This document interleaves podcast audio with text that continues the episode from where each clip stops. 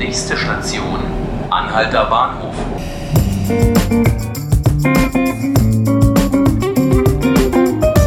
Hallo, mein Name ist Ruth Ziesinger und ich begrüße Sie ganz herzlich zu 5 Minuten Berlin, dem Tagesspiegel-Podcast.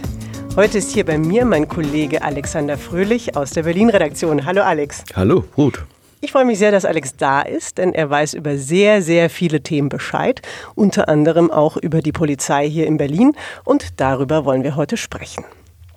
Die Polizeiakademie hat nämlich seit diesem Montag eine neue Führung und da die Akademie ja in der letzten Zeit durchaus in die Schlagzeilen geraten ist, würde mich jetzt erstmal interessieren, Tanja Knapp, die neue Leiterin, wer ist diese Frau eigentlich?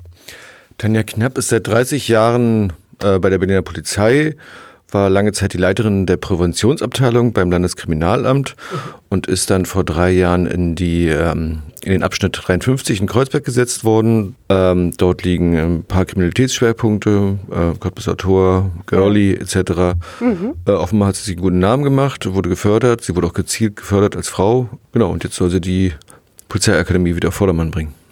Was für Aufgaben erwarten Sie denn da an der Polizeiakademie in Berlin? Also die Aufgaben sind ja schon klar formuliert äh, durch den Bericht des äh, Sonderermittlers Strobel. Äh, kürzlich hat er detailliert aufgelistet, welche Probleme es da gibt. Die Schüler können zu schlecht Deutsch, es gibt zu wenig Lehrer, es fällt zu wenig unter, äh, es fällt zu viel Unterricht aus.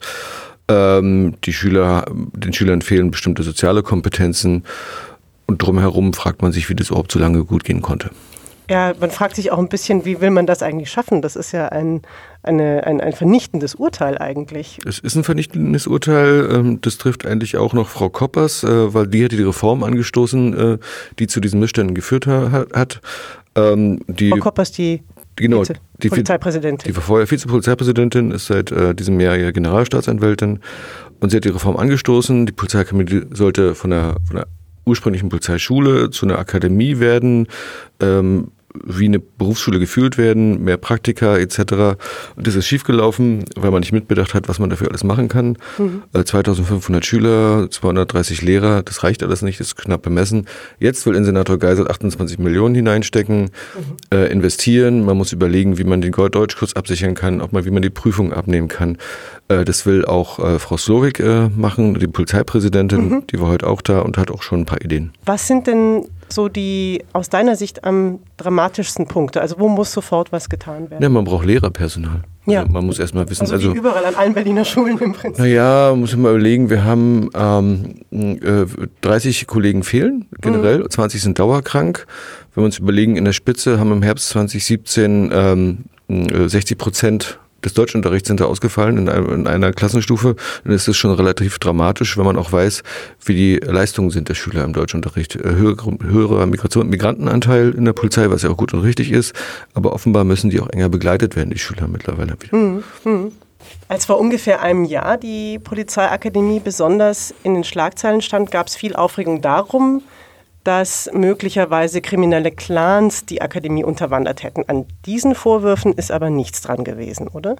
Ne, diese Vorwürfe glaube glaub ich auch nicht so dezidiert untersucht. Das war auch nicht der Auftrag des Sonderermittlers. Der Sonderermittler so. soll, sollte gucken, was genau dort schief läuft, läuft in der Lehre, also in der Schule. Also äh, er sollte nicht strafrechtlich oder kriminologisch untersuchen, ob da jetzt kriminelle Clans ihre Leute hinschicken. Also es wurde zurückgewiesen, der Verdacht immer. Mhm.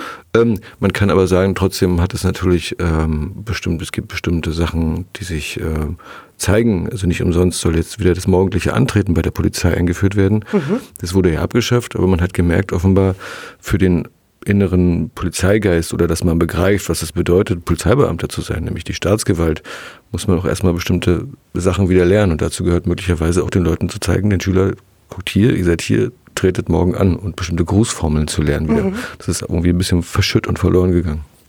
Tanja Knapp ist Leiterin der Polizeiakademie, Barbara Slowik ist Polizeipräsidentin, sind zwei Frauen an wichtigen Positionen in der Berliner Polizei. Ist das auch ein Trend, dass man sagt, man möchte generell auch mehr Frauen in Führungspositionen bringen, damit der Polizeidienst vielleicht insgesamt auch für Frauen attraktiver wird?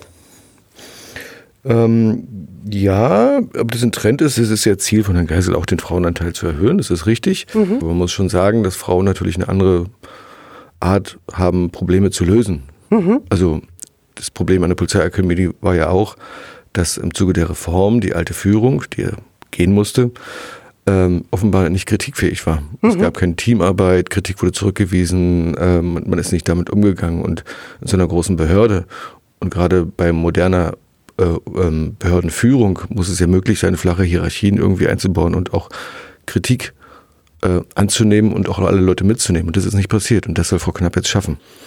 Alex, vielen Dank, dass du da warst. Bitte. Und an Sie, liebe Zuhörerinnen und Zuhörer, vielen Dank, dass Sie auch mit dabei waren. Sie können unseren Podcast 5 Minuten Berlin täglich ab 18 Uhr auf tagesspiegel.de hören oder Sie können ihn abonnieren auf iTunes oder Spotify. Bis zum nächsten Mal. Machen Sie es gut.